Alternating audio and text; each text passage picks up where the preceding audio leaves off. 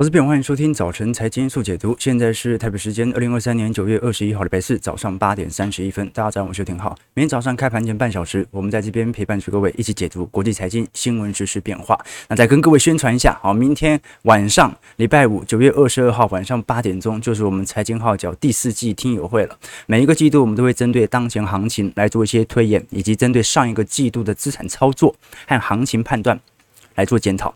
我们直播呢，主要是分享市场动态，但具体的操作和我个人的实质观点，会在我们的会员系统当中以及听友会当中来进行分享。当然，昨天联准会宣布维持利率不变，但是也针对年底的利率预期开始进行显著提高啊，包括两年期公债殖利率和十年期公债殖利率哦，都几乎是触及了二零零六年以来的新高。那大型科技股很明显嘛，就是受到这一波利率承压的主要对象。纳指昨天是收。都跌了一点五 percent，标普也跌了一个 percent 啊。但是我们回过头来看，我们作为每一次在听友会当中所提到的标准的周期投资者，会不会因为联准会短期内政策利率的变化，或者说高个一码低个一码，情绪市场的变动，对于科技股的卖压而影响到我们的投资策略呢？答案是不会的，因为我们始终是一位周期投资者啊，不用为了判断而判断，你依循周期就可以了。我最近啊才看到一个很搞笑的录剧哦，啊，他是讲那个战争剧的啦，讲那个中日抗战嘛。那以前那个中共很不是说很多什么地下组织吗？啊，啊就卧底这样子哦。然后就说在一个战场上啊，那一个日本将军啊，他就受了重伤，那他就送到那个伪政府啊，汪精卫的伪政府的战地医院啊。那战地医院的那个华人的医生啊，就马上给将军要做手术啊，啊，那不然就救不活他了嘛。那旁边呢就有一个护士啊，这个护士脸色就越来越奇怪，突然之间这个护士就掏出一把刀来，然后。把医生给捅了，这样子，那全场人都很震惊啊，说你为什么要这么干呢？那护士呢就带着泪水说：“对不起，医生，好，我是中共派来的卧底，我知道你平时对我很好，但是我有我的使命，我不能让你救活这个日本人，对不起，所以我要插你一刀啊。”那这个医生临死之前，他捂着伤口说了什么话？他说：“那你拿刀捅将军啊？你捅我干嘛呢？”好，所以你仔细反思一下啊。我们在投资路上，其实这种傻事就干过不少哦。同样是为了达到一个目的。就是让自己资产能够稳定的增值，但却绕了一个毫无必要的弯路哦，所以我们才跟投资朋友分享说啊，最好不要让短线上的消息影响到你整体投资决策的方向。短线上的消息只是在在的佐证，哎，这个基期点位我有没有判断错误而已哦。那当然，这个判断就不是属于我们在对于短期事件的判断。周期投资，昨天网友也提到了，周期投资也要判断嘛，你要判断高还是低嘛。但是这个高低它是有标准的景气指标来帮助。助你判断的哦，就比如说现在，现在没有人认为现在是景气扩张繁荣格局吧？现在顶多我们把它称为复苏期，那甚至有些人认为衰退期才刚要来。好，但是现在绝对不是繁荣周期，所以从整个景气位阶，你就很清楚的判断。那我们说不要判断，是不要去判断短期联准会的放鹰对于股市利率政策的变化。所以我们常跟投资朋友分享，我们投资就做三件事情：第一，靠实质的事实。来佐证我们过去的推论是否正确。第二，让数据按照我们过去的推论来让它自己的运行。最后是让策略自己能够依循我们过去所设定好的条件，自己能够自动的获利哦。好，所以哦，靠事实证明，好，靠数据来说话。最后让策略自由的运行，我觉得这句话啊蛮有意思的。好，那我们来观察一下，那昨天联总会到底做了什么事情，导致了昨天科技股全面走平呢？事实上，我们都很清楚，九月份不升息嘛。我们看，不管是美国各大投行，老实说，在九月份已经有百分之九十九点九的市场预估都是不会升息，都是暂停升息哦。的确，这一波联总会所公布的最新会议结果，的确把联邦基准利率目标区间保持在五点二五。到五点五 percent，一如市场预期啊。但是如果我们实质观察，昨天的十年期公债殖利率啊，居然还在持续冲高当中，这就说明我们观察要点呢，其实是年底的政策利率是否有显著的提高。那我们一一来看，首先第一个重点是这一次的利率点阵图啊，很明显更加鹰派了。我们先把上一次拿出来看好了，上一次我们看得很清楚啊，呃，在当时六月份所释出的 FOMC 的利率点阵图啊，预估。多数票委投票的基准利率大概是在五点五到五点七五 percent 左右，也就是说大概呃。顶多比现在多个半码左右了啊，就是说其实五点五也差不多达到市场的条件，但这一波其实已经蛮明显的哦，呃，对于明年的预期才是真正的变化。当时我们针对二零二四年的预期而是。市场预估明年的基准利率啊，中位数大概在四点五 percent，但这一波已经有蛮明显的上行了，上行到接近五个 percent 啊，这代表其实明年整体降息时间线呢，要么就延后啊，要么就是仅仅只有降幅一码到两码的空间，而不像是过去市场所认为的会降到一个百分点啊，所以值得观察一下，因为二零二四年底的联邦基准利率哦。呃，六月份是预估四点五嘛，现在已经来到五点一，比六月时的预测少了两次，也就是说市场的利率预期正在提高。那这件事情不是一件坏事哦，联总会认为明年都不会有那种明显啊，甚至连预防性降息的空间都没有特别大的情况底下，是不是奠定了现在经济数据？至少就联总会自己的角度看起来，真的还蛮不错的，好到我几乎不考虑任何降息的机会。OK，这个是第一个要点。那这某种程度其实对于股市有显著的中长期的拉抬作用。短期内可能科技股估值很高嘛，那你利率提高，十年期公债的诱因当然会出现，那对于科技股的卖压就会涌现嘛。可是你看长期来看。它不降息，不就是意味着它也不相信经济会差到哪里去吗？所以这件事情对于长期股市不见得是一个相对大的冲击。那第二件事情呢，是二零二四年的降幅，呃。降息的缩减的预期的原因是什么呢？联总会总要解释吧？为什么你本来认为会降这么多，现在认为降的比较少了？那鲍尔其实已经在记者会特别表明了，总体而言，更强劲的经济活动意味着我们必须在利率方面采用更多措施。这就是这一次会议当中想要特别跟大众说明的，也就是我们调高了整体二零二三年到二零二四年的经济成长预期啊。换句话说，其实昨天 OECD 刚好也公布相关的经济数。据啊，虽然明年的 GDP 增速啊预估会稍微下调到二点七 percent，但是下调到二点七 percent 啊，从同比层面，并不是因为明年景气会不好，因为今年调高了啊，他把今年二零二三年的全球经济增长率啊上调到三个 percent，那你今年调高，按按照积极效果，明年就掉下来了嘛？好，所以观众朋友，今年的 GDP。跑赢明年哦，好，如果按照 OECD 的预估哦，好，明年再讲复苏，很多人没法理解啊，明年的经济成长率会比今年来的弱，那明年不就是即将要走入衰退吗？不能这样讲哦，我们叫做增速还在增加，但是增速趋缓不代表不增长啊。本来加薪给你十趴，现在给你加薪五趴，你的薪资其实还在增长哦。那为什么短期内你会观察到，哎，明年经济走平呢？因为下半年哦，今年下半年这种由亏转盈，整个景气拐点所造成经济的推动效果有非常显著的提高。我们事实上可以观察到，在各国 GDP 的增长当中，当然最为亮丽的预估还是属于中国市场和印度市场了。那其他好像是中东市场啦、土耳其等等呢，表现也不错。那如果是以东东亚经济体韩国、台湾来看的话，大概是在借在一点五到两个 percent，美国的部分大概是一点六。那甚至我们可以观察到，在全球发达经济体当中，应该就只有德国在今年可能进入经济衰退哦。好，那另两个就是俄罗斯和阿根廷，不，这两个对于全球经济的影响不是特别大。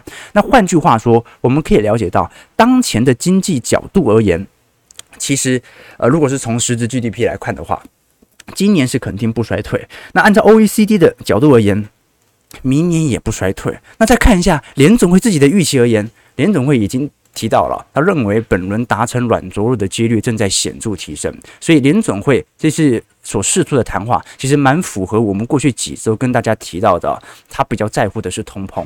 联总会这一波其实已经没有太提到对于经济或者金融性系统性风险的担忧，他提到的是对于通膨拉高之后对于前瞻利率预期所产生的担忧。我们可以观察到，以核心个人消费支出的 PCE 物价指数啊，衡量的二零二三年的预期通膨率哦，的确最近在下行。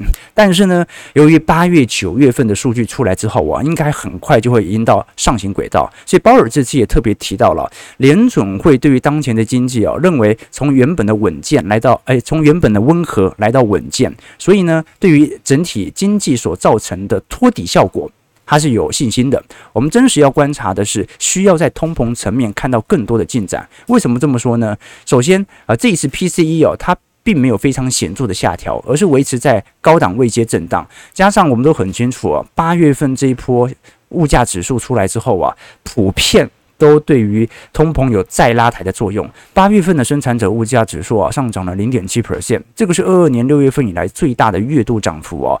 那服务业价格指数也上涨了零点二 percent。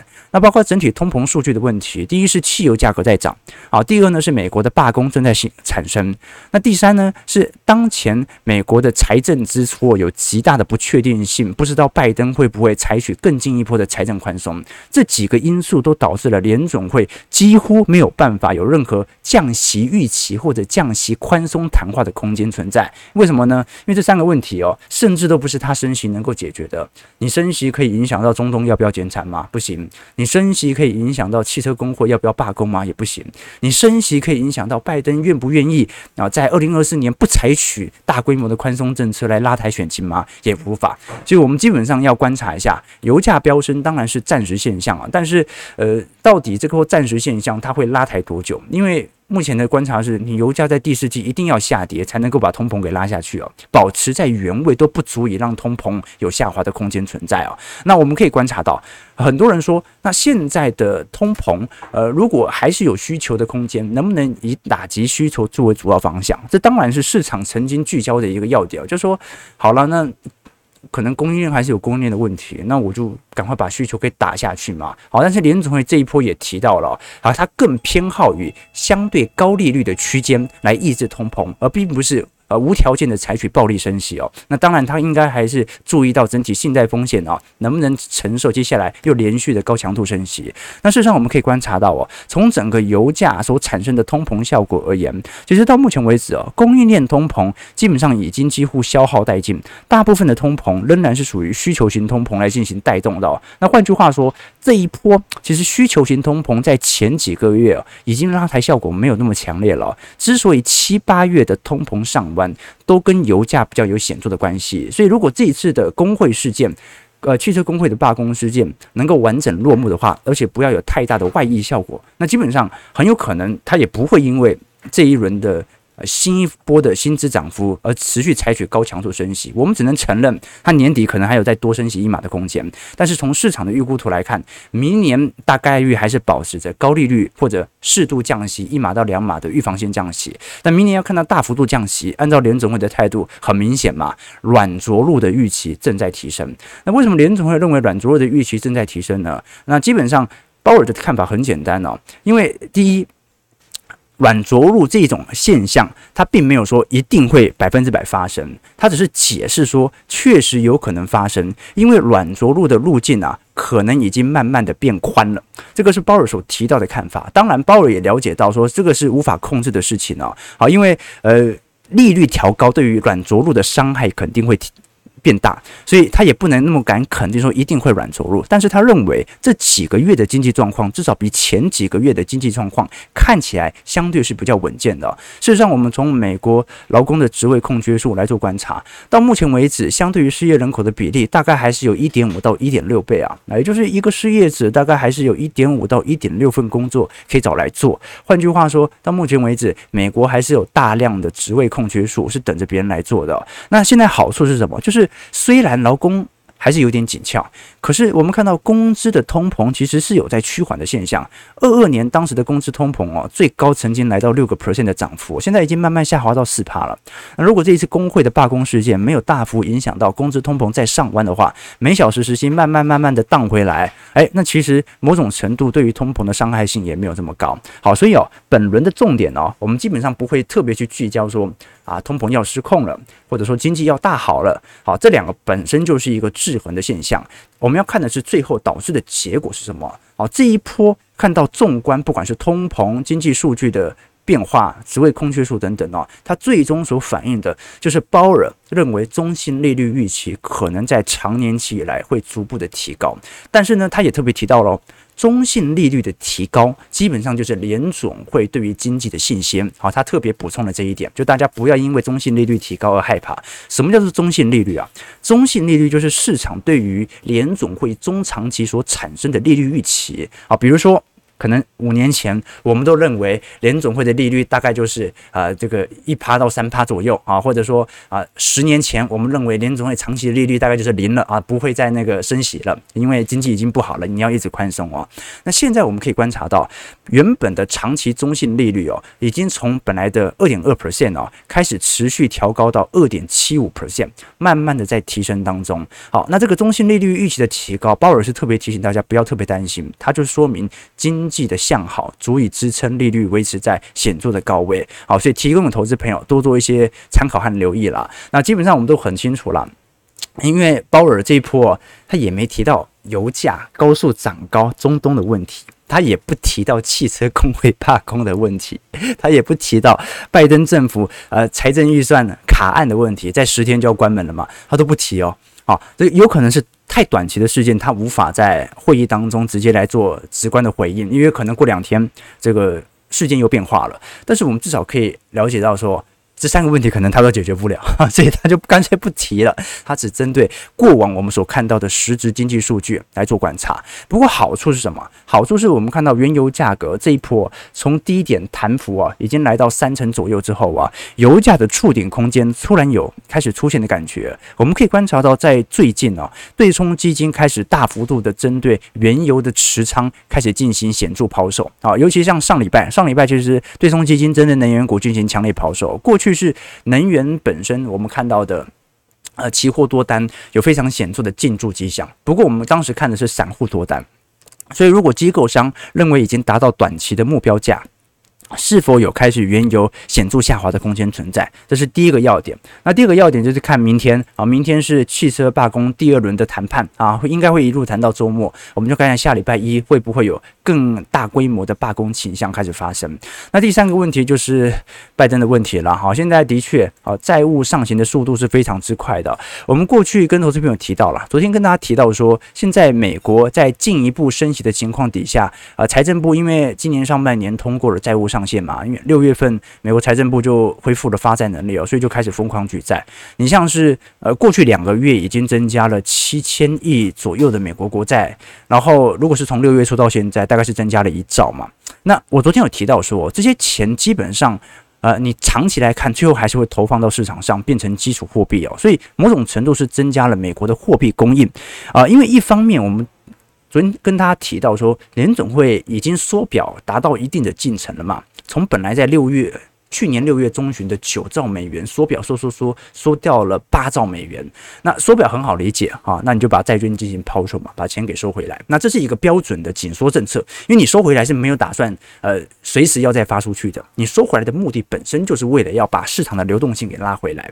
那昨天有网友提问了，说，可是美国财政部现在发债。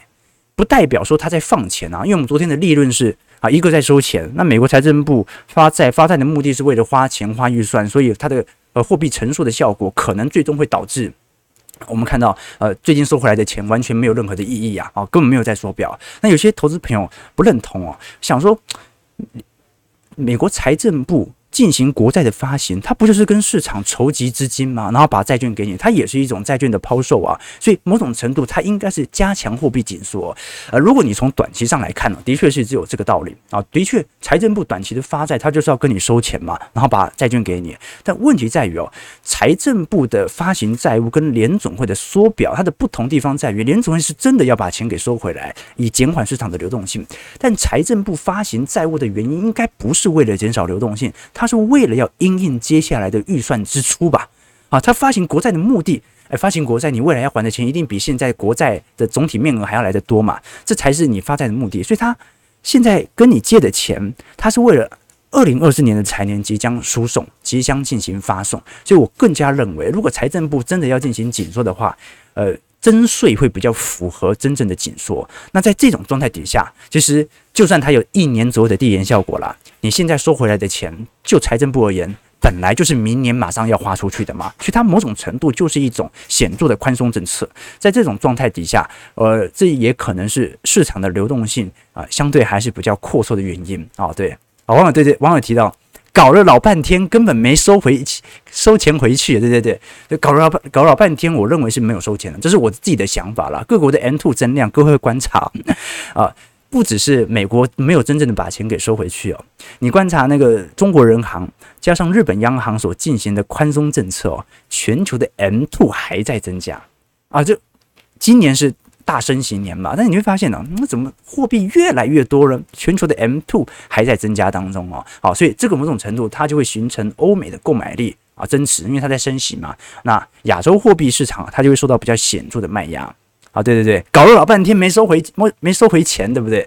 啊，我我我我昨天才那个，呃，开车的时候，呃，听广播嘛，啊，听广播我就听到一个健康节目啊，很有趣哦，因为它是忘记是下午下午几点钟的节目哦，啊，里面就是健康节目都一个医师对一个主持人在谈话嘛，啊，然后很有趣哦，我是听 Podcast 的，就听到那个医师说。洗完澡之后哦，不要马上穿内裤。然后我我一听到我就亮了，洗完澡不要穿内裤。那主持人就很聪明，他说啊，我为什么不要穿内裤啊？那后来医生就回答他说哦，因为潮湿有害身体健康。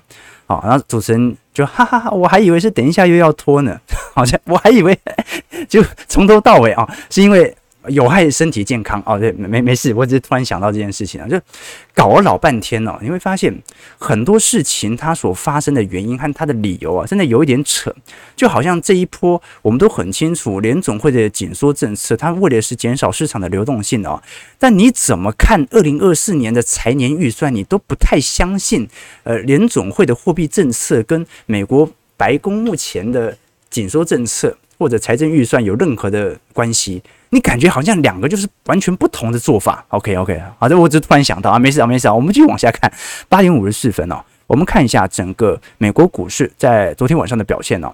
道琼工业指数下跌七十六点，零点二二 percent，缩在三万四千四百四十点哦。标普五百指数下跌四十一点，零点九四 percent，缩在四千四百零二点哦。的确，呃，美国股市哦。呃，这一波卖压是在昨天比较重一点，可是可是也还好，对不对？它也没破底啊。照来讲，九月份应该要比较有显著的卖压才对。纳指的部分下跌两百零九点哦，下跌一点五三 percent，收在一万三千四百六十九点。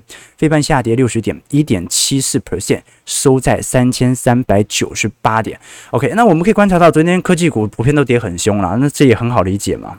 它 这个你利率调高。预期这么多，那当然首先跌的就是估值比较高的科技全值股嘛。苹果跌两趴，脸书 Meta 跌了一点七 percent，阿发对跌了三点一二 percent。Amazon 跌了一点七 percent，微软跌了二点四趴，那费半就跌更凶了。费半因为估值比较高嘛，Intel 跌了四点五四 percent，辉达跌了二点九 percent，博通跌了一点六 percent。昨天台积电 ADR 也跌了一个 percent 啊。那整体而言呢，我们看到昨天整个美国股市的概况啊，呃，这个美国投资人叫做呃鹰派暂停升息。啊，我们为什么叫做鹰派暂停升息啊？就是我们也知道，它这次升息真的是停止升息啊，在九月份啊，但是呢，我们也可以观察到，它所释放的谈话，它是更加对于通膨所产生的鹰派谈话。好，可以理解吧？啊，就是说九月不升归不升，十一、十二月是有多升息的空间，但是真正的重点在于二零二四年，我们可能要保持一个相对的高利率。那这对于资产价格有两个影响。第一个影响，它奠定了股票市场的中长期的繁荣格局啊，至少从联总会的谈谈话来看，它是对于经济的复苏是有信心的。那第二点呢，是对于债券的承压力到时间线可能会拉得来得更久。不过，它也不一定会造成债券价格在未来几个季度的崩跌段，就是。不一定会发生的原因很简单，因为它只说会保持在高利率很久，它并没有产生我们看到的高强度升息再度产生啊，它顶多就是多调升一码的空间，以及明年维持在高利率相当长的时间。而我们都很清楚，这公债价格和公债殖利率哦，它通常不会完全跟当前政策利率来做贴近，它比较有可能是提前反映未来的政策利率，所以到明年它还是很有可能反映后年的降息预期吧。我们我们来观察一下，刚才我们聊到说整。个联总会的利率点阵图哦，啊，的确在二零二四年啊，大概只有降息一码到两码的空间。可是你观察一下二零二五年哦，这个就蛮脱钩了咯。哦。所以换句话说，那联总会也知道，在二零二四年以后的经济情况啊，其实也无法完全确定是不是已经完全的能够软着陆，或者呢会迎来新一波的崩跌段。所以我们只能去做短期上的判断，这个短期也不短了哈，就是到明年年底以前，联总会对于当前的经济。呃角度而言，它是有一定的信心的。OK，这个是给大家的观察要点。然后再就是呃半导体股的部分了，因为我们其实有提到说，呃这一波随着联总会利率政策转向之前呢、其实市场的做空规模就在不断的加大当中，不只是针对原油持仓对冲基金的做空规模，就连 AI 持仓的呃。多空规模，老实说，空单上行的比例都在显著增加当中。我们可以观察一下，呃，在过去一段时间，美国股市半导体和半导体设备股的多空总规模占比哦。比例本来是大概在呃三十一趴左右，最近已经下滑到二十五趴，这说明市场对于 AI 人工智能的炒作，其实在美国股市在整个九月份其实是有蛮明显下行的迹象存在的。那这也意味着，呃，你像是很多高盛啊、大摩啊，最近也泼出很多那种泼冷水的照片，呃，泼泼冷水的报告嘛。那这些报告呢，某种程度都认为当前半导体和整体美国股市科技股的估值有显著脱高的迹象。那这个时候。就不一定是崩跌段，但是你让它有一点均值回档的可能性是比较有机会发生的。好，所以哦，这个九月份的行情真的就这样，真的蛮符合过去历史的惯性的。虽然我没有看到崩跌啊，可是你也看到这个九月份的表现蛮符合历年九月份那种闷闷的、意兴阑珊的啊，根本不会多好的那种感觉，对不对？但是呢，每当有乖离回调的时候啊，对于周期投资者来看呢，它都是一个可以投资的契机。我没有说一定要现在买，但是你可以大可以观察在整体周乖离的变化，现在是不是在整个周期乖离投资当中有一个适合的布局点？那我们会在我们的听友会来仔细跟大家分享，不只是分享未来一个季度认为行情的变化，当然这个分析就没有太大的借鉴意义啊，毕竟好这种判断。没有太大意义。你真正要判断的是当前的情况适不适合你来进行资金减仓。很多事情呢、啊，看起来现在好像坏消息又一堆啊，看起来好像通膨难以交息哦。但是长远来看，每一次的坏消息都是对于周期投资者而言开心的好消息。前阵子我们不是有一阵子那个直播当掉吗？就是前阵子因为那个伺服器挂掉，呃，因为是去年吧还是前年？不是。呃，台北有一阵子停电嘛，哦，连东区都停哦。然后停电的当下，那个时候因为整栋楼都是交易员嘛，我们楼上有人寿、有寿险、有自营商，啊，那一停电哦，大家很焦急一样，哦，赶快急扣那个中华电信，赶快来修伺服器哦。那来维修的那个工程师就非常急啊，因为他知道整栋人哦，不知道损失多少钱这样子哦。然后那个时候他来我们那个公司的伺服器也来修啊，因为有些跳电的问题，我不知道是怎么样，反正那边修修修。然后我就跟他们讲一个故事嘛，就是一九七七年当时发生在美国的一件事情，呃，是一九七七年的七月十三号，那一年哦是纽约市大停电，停电多久呢？二十五个小时哦，哦，那一九七七年，哦那。中东石油危机啊，治安也不好啊，晚上全城都出现了混乱，很多住宅区还发生了抢劫啊。那你说这完全是坏消息吗？它也不完全是，为什么呢？因为十个月以后啊，纽约市的新生儿的出生率啊得到了大幅度的提升。所以你仔细想一想啊，啊，停电那一天看起来都是烧杀掳掠啊，可是真正大部分大家都在忙一些什么呢？所以很多坏事的背后也藏着很多欢乐的事情，很多我们看起来对于股价短期的承压，对于周期投资者而言，其实也是欢乐的事情。OK，好，九点零一分啊，我们马上来跟大家看一下整个大盘的表现啊。其实我们还是要聊一下其他央行，对不对？比如英国央行、欧洲央行。好，但明年还有一点时间，我们再跟投资朋友追踪一下。但今天主主要是跟投资朋友稍微梳理一下概况。那具体的我的实质观点会在我们听友会当中来做分享。台北股市昨天受到费半的拖累，现在下跌也一百一十四点，整体。量能还是很低啊，跌点比较大，好像量能也不会拉起来，收在一万六千四百一十六点哦。我们先看一下投资品的几个提问哦。OK, OK, OK 从升息开始，股市就一直斤斤涨啊！昨天鲍尔放鹰，今天应该又是暴涨美好的一天。没有，昨天是那种短期市场的利率承压啊，就是你短期内如果公债利率又提升的话，那肯定对于估值比较高的科技股有一点承压。好，但长远而言，我个人认为啦，就是真的是升息不止，也不能说升息要完全停止，而是升息的态势不停止。它对于股市某种程度就是一种长期的提振作用。你说当联准会啊释放出考虑要暂时停止升息，甚至未来有降息的空间的时候，你才要了解到联准会已经注意到的经济有可能会有下行空间逐步产生。但它一直升，一直升，一直升，不就奠定了接下来的复苏格局吗？啊，至少我是这样子认为的啦。OK。